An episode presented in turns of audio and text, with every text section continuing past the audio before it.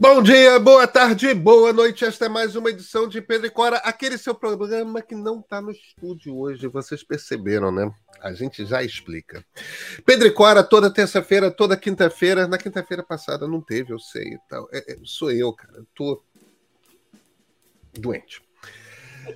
Toda terça-feira, toda quinta-feira, na sua plataforma favorita de podcast ou então no YouTube do Meio. Eu sou Pedro Dória, ao meu lado virtual está minha queridíssima amiga Clara Rona. Tudo bom, Clara? Tudo bem, Pedrinho. De volta, né? É, estamos de volta aqui nas caixinhas. De que falaremos hoje? De um caso antitrust muito, muito importante. Pois é, o Google no banco dos réus como a Microsoft antes e olha, isso pode mudar a internet, tá?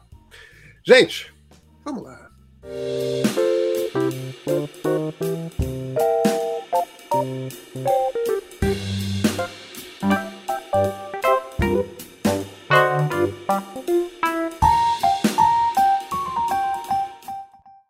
Cora Roney, estamos de volta, de volta ao nosso modelo inicial de podcast, né? A nossa configuração default. Nossa configuração default. É, o, o, motivo é que eu fiquei doente essa semana, é, dois dias combalido, aturdido e derrubado. A gente não conseguiu gravar no estúdio. Estamos gravando para não ficarmos sem programa de terça-feira. É, estamos gravando assim.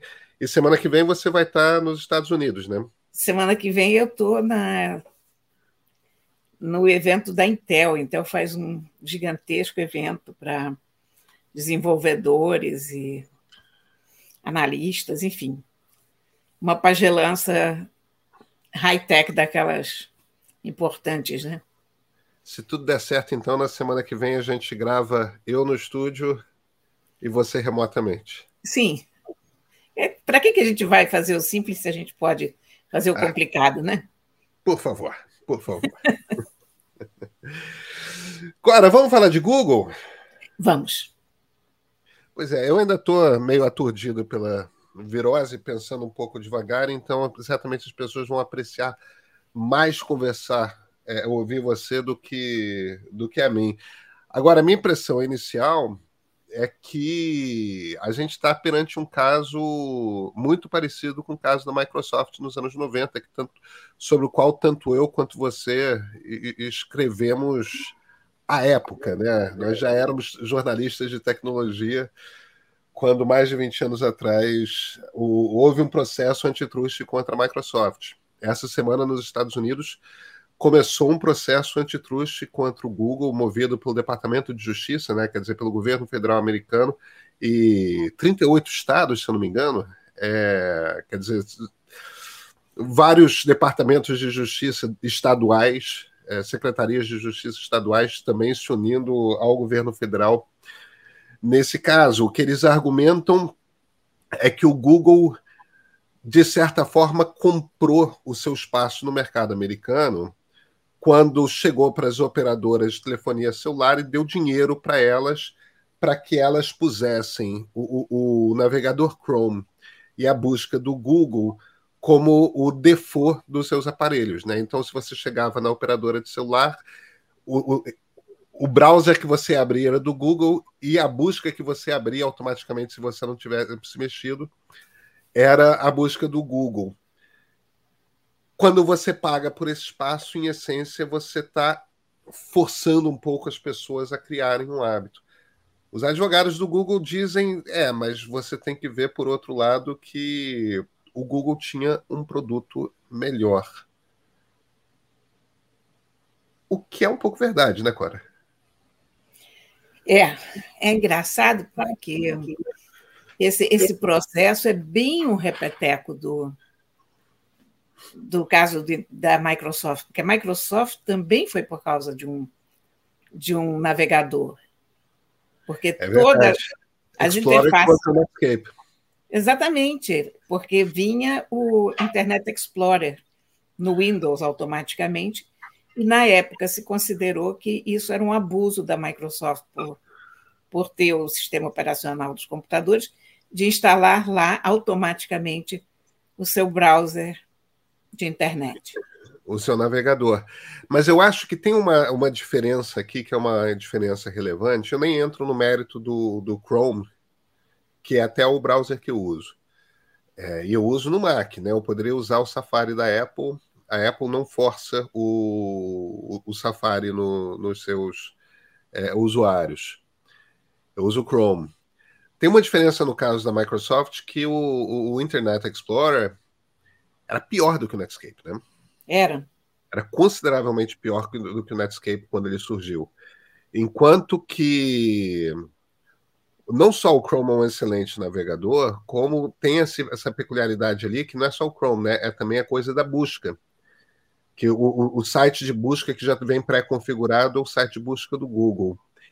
E não tem nenhum nenhuma busca melhor do que o Google ainda na internet. Não tinha não. na época e, e, e não tem. Quer dizer, eu diria que tem essa sutil diferença. Embora eu também argumentaria, se fosse tão óbvio assim, por que, que o Google precisaria pagar? Pois é. E há a questão de até que ponto que melhor é hábito. Porque, olha, eu, eu uso outros navegadores ocasionalmente. Ah, essa semana mesmo eu baixei o Firefox, não por causa disso, porque de repente o meu computador ficou muito lento e eu achei que podia ser por causa de navegador. Baixei o Firefox, tem um que no outro dia eu descobri, gente, eu já falei dele, não, o Brave que é muito, muito enxuto, muito bom. Próprio Bing, o Bing não é ruim. Uh, o negócio é que a gente está tão acostumado com o Chrome que o Chrome se torna melhor por causa do hábito. A gente sabe onde estão todos os botõezinhos nele, onde é que a gente tem que clicar, quais são os comandos. Então, esse é um problema também, né? Quer dizer, o cara compra o espaço, você usa aquilo, e você fica tão acostumado que qualquer outra coisa parece pior. É, pois é. Eu, eu, eu, eu, não diria que o Chrome é um navegador melhor do que outros, sabe? É, porque, evidentemente, ele é, é, só que eu acho que a competição é mais difícil, é mais dura. É, eu, eu não saberia dizer qual é o melhor navegador. Acho que eles vão mudando, eles vão ficando pesados, eles vão ficando mais leves, tal. Onde eu acho que o Google tem um argumento é Onde eu acho que o Google tem no argumento é nessa questão da, da busca. A busca do Google. A busca do Google é melhor. Duas coisas, né? A busca do Google é melhor. Mas aí você tem um argumento no qual você está certa, que é o seguinte: a busca do Google é melhor, mas a busca do Google é melhor porque mais gente usa a busca do Google. Tem uma, tem uma coisa fundamental que eu acho que nem todo mundo compreende a respeito de busca, que é o seguinte quanto mais gente existe, hoje em dia, com essas tecnologias de, baseadas em algoritmos de inteligência artificial e tudo mais, quanto mais gente utiliza uma busca, melhor a busca fica, porque é mais gente selecionando a, a, a coisa tudo mais. É, então você tem essa coisa que eles chamam de efeito de rede, né? Network effect.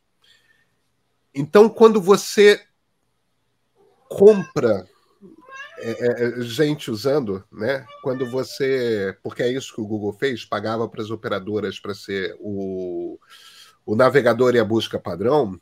Quando você compra esse acesso, você está criando uma busca melhor do que a dos outros. Então tem uma dúvida que calha, que é relevante, que é, é o, o que que vem primeiro, o ovo ou a galinha? É a síndrome de Tostines, né? É, pois é, é a síndrome do Tostines. E, e, aí, Cora, eu, eu diria até o, o seguinte: ah, por que, que o Google pagava? O, o Google muito rápido se tornou a melhor busca que a gente usava no, no início dos anos 2000. É, de certa forma, quando eles começaram a pagar para as operadoras, eles não precisavam.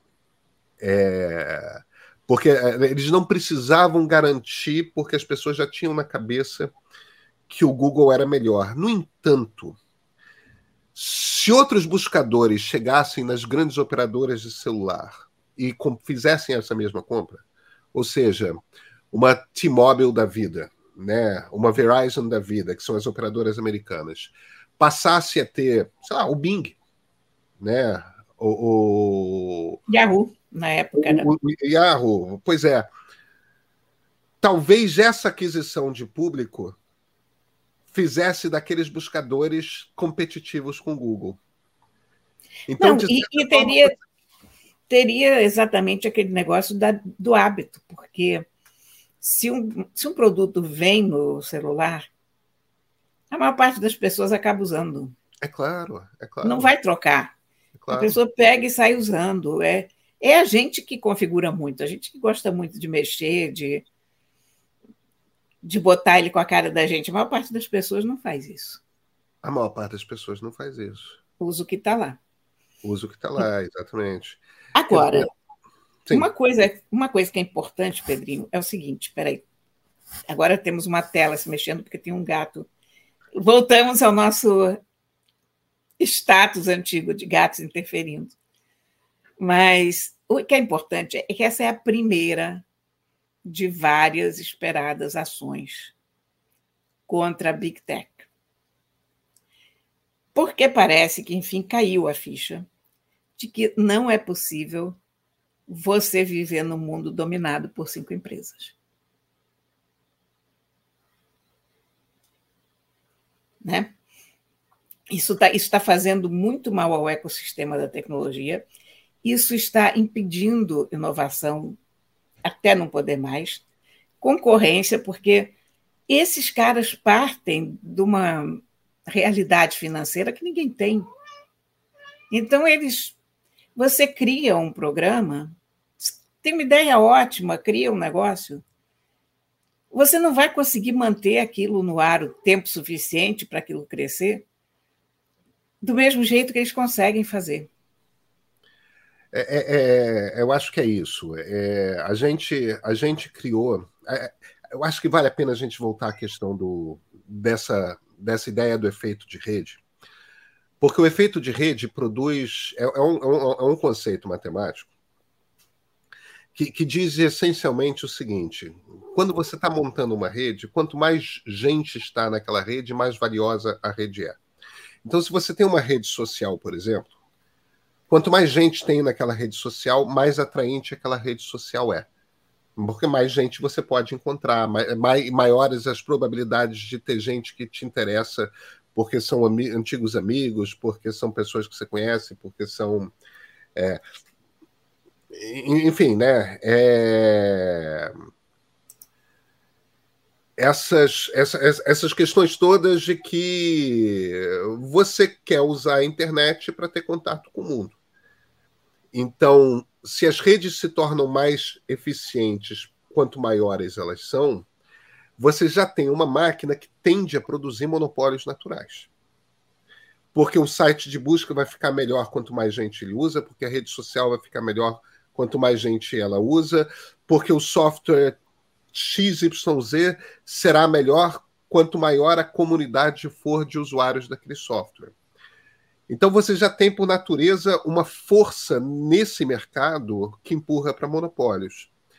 Se você facilita a formação de monopólios, quer dizer, se o Facebook pode comprar o Instagram, se o Google pode comprar o YouTube, é, se você permite que monopólios ainda tenham instrumentos além da natureza da tecnologia que possibilitem monopólios, a gente vai terminar exatamente no mundo que a gente terminou agora.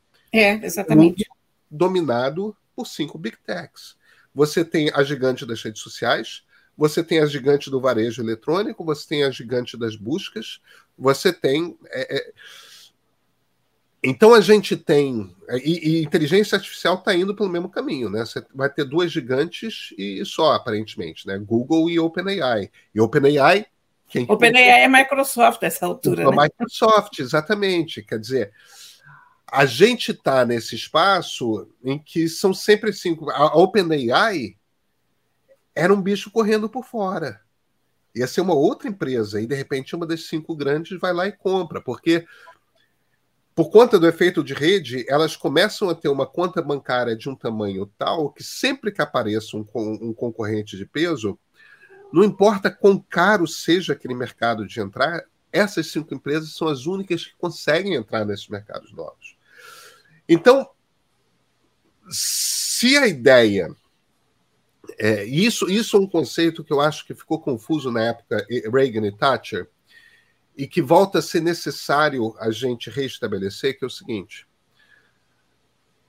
Quando se teve quando pintou esse conceito de que o mundo ideal é um mundo de uma democracia liberal com uma economia de mercado, a ideia não era que a economia de mercado fosse uma economia monopolista. O, a lógica de você ter uma economia de mercado é você ter uma economia na qual a concorrência seja privilegiada.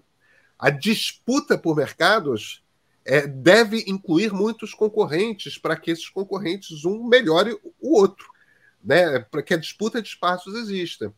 E você tem esse outro pedaço, a democracia liberal, justamente para botar as regras nos mercados de forma que você tenha sempre um ambiente no qual há concorrência.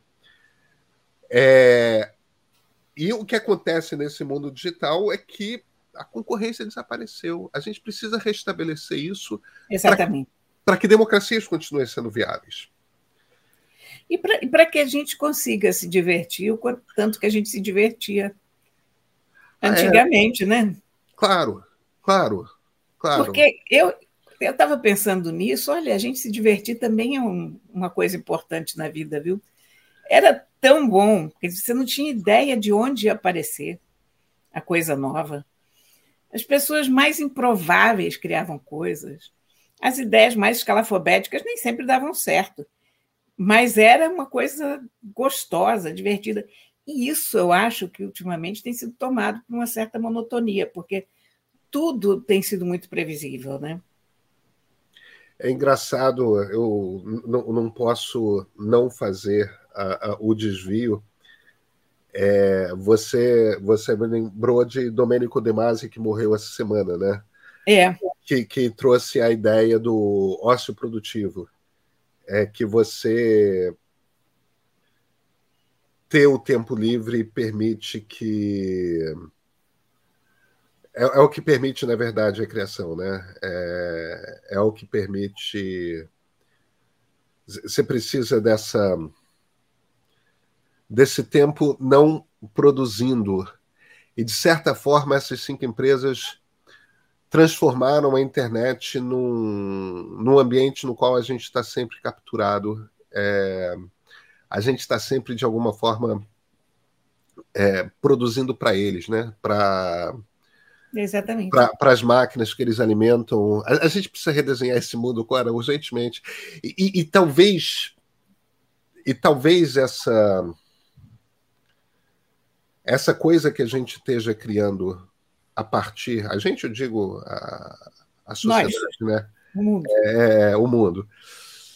Com esses processos antitruste que começam nos Estados Unidos,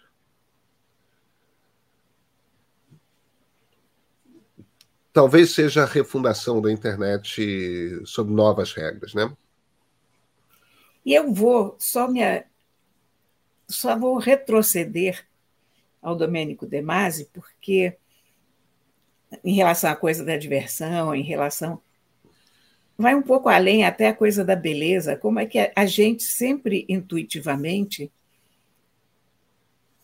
busca coisas interessantes. Não tem outra explicação para aquelas caixas registradoras antigas do século XIX terem sido tão ornamentadas, tão lembra como era uma caixa registradora no século XIX? Início do século XX. É, aí você pensa, mas gente, mas por que, que você tem que fazer uma caixa registradora tão bonita? E ao mesmo tempo eu me pergunto, mas por que, que a gente tem que fazer uma coisa tão feia só porque é utilitária? É. Então, a nossa mente naturalmente luta contra o tédio. E eu acho que nós estamos, nesse momento, talvez, como você falou, vendo o começo de uma grande luta, não só contra o monopólio, mas contra o tédio também, né? Isso, isso. Cora, temos livro? Aham. Olha aqui. Você chegou a assistir um filme chamado O Leitor? Não com a Kate Winslet e o. Ah, eu, eu sei que livro é esse. Eu, desculpa, eu sei que filme é esse. Eu não assisti. Está aqui o, o livro que deu origem ao filme. O livro é um romance alemão de Bernhard Schlink, se chama O Leitor. É uma edição da Record, muito bonita e caprichada. A tradução é do Pedro Sussekin. Vou te dizer que isso aqui é um romance fabuloso, sabe? Muito, muito bom. A história basicamente é a seguinte: é um menino de 15 anos, estamos falando aqui da Alemanha nazista. Esse menino, é aquela década ali da guerra e tal, esse menino passa mal um dia, socorrido na rua por uma senhora que ele nem presta muita atenção, aí ele tem uma uma hepatite, fica de molho não sei quanto tempo. Quando ele fica bom, a mãe diz a ele para procurar aquela senhora que socorreu e, e agradecer, enfim. Então ele vai lá e procura essa mulher. E aí, durante essa visita de agradecimento, eles têm uma paixão instantânea um pelo outro.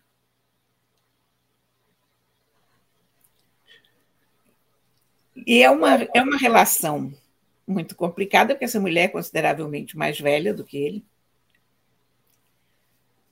E ele é um estudante ainda. E, enfim, ele, eles têm um caso assim tórrido, ele não consegue pensar em outra coisa. Essa mulher vira o, o protótipo de mulher que ele busca, inclusive nas outras. Ele, ele tenta refazer certas situações eróticas que ele tinha com ela, com, com outras mulheres e tal, mas enfim, o tempo passa, ele se forma advogado, a mulher some da cidade também. E um dia ele está trabalhando junto com os outros colegas de turma num tribunal que está julgando pessoas que cometeram crimes durante o nazismo. E uma das pessoas que aparece no banco dos réus é essa mulher. Caramba. 20 anos depois. E agora conta e... um pouco mais. Não, e isso, eu, eu nem vou, não vou contar mais do que isso, porque é chato, né, gente, dar spoiler. Mas há toda uma jogada ética aqui, é uma coisa é uma coisa da, da paixão humana, é uma coisa do, do amor, é uma, e há um outro mistério ainda nessa história toda. Muito importante. E também um problema moral muito relevante, que eu também não vou não vou contar, porque realmente eu, eu, eu não sou assim, eu não sou contra spoiler. Se você está contando um troço para mim, você pode contar, porque eu acho que tudo é maneira de contar, mas as pessoas têm tanta, tanto problema com spoiler hoje que eu prefiro não. Isso, isso é uma coisa curiosa, a, a cultura do spoiler. Porque, na verdade, se você me conta o fim de um livro e o fim é muito fascinante, isso me dá mais vontade de ler o livro. Pois é, pois isso é. Não, não me perturba. Tipo, a, a, como que o autor ou autora cria a situação que leva aquele fim, me interessa. É, não, eu vou ver um filme porque eu sei o fim, eu vou. É, é, é engraçado essa. Eu, eu, eu não compreendo a coisa do spoiler. Eu e, eu acho, eu acho que não compreendo a coisa do spoiler. Porque. Acho que, acho, acho que tem uma conversa interessante nesse, nesse caminho que é, que é o seguinte. sabe, você tem uma coisa que meu avô falava, meu avô era crítico de teatro, é, sobre filme de suspense. Que era o seguinte: você quer saber quem é o vilão? Você quer saber who done it, quem fez? É, é o melhor ator. Ah, isso é muito bom, é claro. é.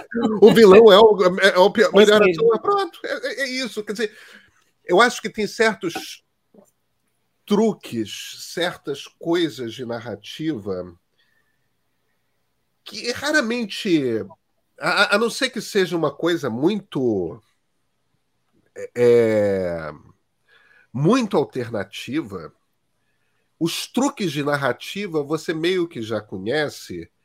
Então, eu não sei se tem tanta surpresa assim para ser tida, ter, é, sabe? É, às vezes tem, mas raramente filmes me surpreendem. Oh, eu não esperava isso, ou, ou, ou séries, ou, ou, ou livros. As surpresas estão mais não nos atos, como sei, na escrita, no detalhe, no. É... Acho que é um pouco por isso que spoiler não. As coisas que as pessoas tratam como spoiler não me surpreendem. Não, não a mim também não. Sabe? Também não. E olha, vou te dizer que fica até muito difícil a gente fazer qualquer resenha de livro ou de filme ou de qualquer coisa diante do tanto que as pessoas andam chiando por causa de spoiler, sabe? É, é, é eu, eu, eu, concordo com você. Eu, às vezes, escrevo um comentáriozinho pequeno sobre um livro e vou um pouco além do que só delinear a, a trama, e a, logo tem alguém comentando embaixo, poxa, obrigado pelo spoiler. É, não, eu, Toda vez que eu escrevia sobre, sei lá, Game of Thrones ou qualquer coisa, na coluna, eu tinha que botar lá. Cuidado, spoilers, pare de ler, vai embora. É, e Game of Thrones não é exatamente narrativa sofisticada, né? É... Não, e, nem é, e, e, olha aqui, os livros estão todos publicados. Quer dizer, os livros não estão todos publicados, não, não. mas o que havia de livros publicados estava aí, era só pegar e ler, né? É claro, é claro. Agora, já que você veio com o leitor, eu vou fazer uma, uma recomendação que é de uma série da Netflix chamada The Defeated. É uma série alemã. Se chama em português Sombras da Guerra.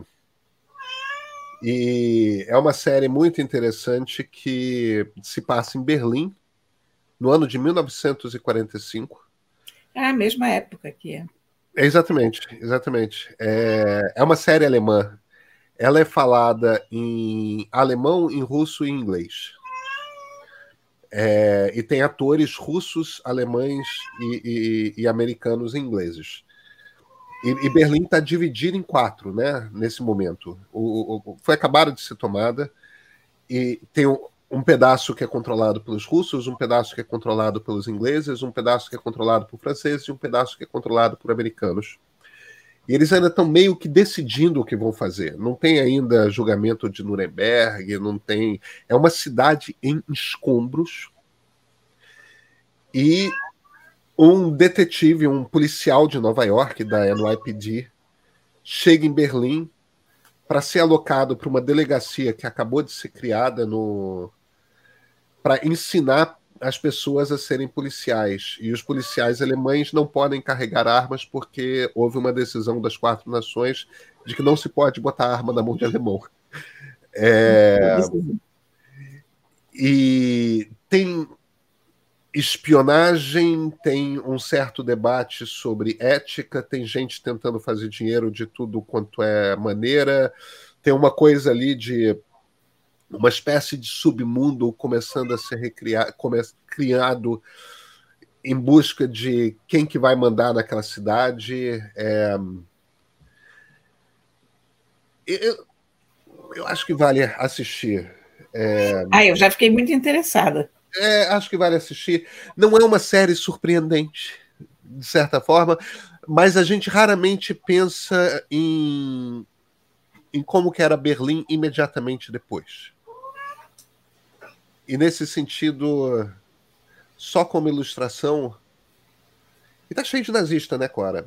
É, evidentemente. É. Olha, eu, tem uma coisa que eu gosto muito nas séries e nos filmes contemporâneos, porque antigamente você ia. Se fosse um filme sobre Marco Polo, nunca vou me esquecer desse Marco Polo que assisti uma vez. Era um Marco Polo, ainda em preto e branco, dos anos 30, sei lá. E aí eles embarcam naquele navio maravilhoso para explorar o mundo. E no navio está escrito Polo Brothers. Quer dizer, não só todo mundo falava inglês, todo mundo escrevia em inglês. O cara chegava na China, ele não tinha nenhuma dificuldade de comunicação, porque, como todos eles falavam inglês, né? É claro. Isso sempre me irritou no cinema antigo, numa, num grau que eu dizia: não, gente, isso não faz sentido, né? E eu acho que de, um, de uns bons anos para cá, outras pessoas que pensam assim entraram nessa história e você começa a ter uma diversidade linguística. Quer dizer, é, não, não, é. não, se entende mais um filme que se passa na China e todo mundo fala inglês. Se todo mundo tiver que falar inglês, vai ser dada uma explicação. Estamos numa escola americana em Pequim, digamos. É, não, nessa série os alemães falam alemão, pois os russos é. falam russos, os ingleses, os americanos falam inglês, e os americanos falam com sotaque, os ingleses falam com outro sotaque. É. é. E é claro que há conversas de alemães com americanos, mas aí os alemães falam com sotaque inglês com sotaque alemão. É, é... Então... E mesmo que a gente, olha, mesmo que a gente não entenda todas as línguas e tenha que ler a legenda, a sonoridade é tão melhor, não é? Ah, não, eu acho.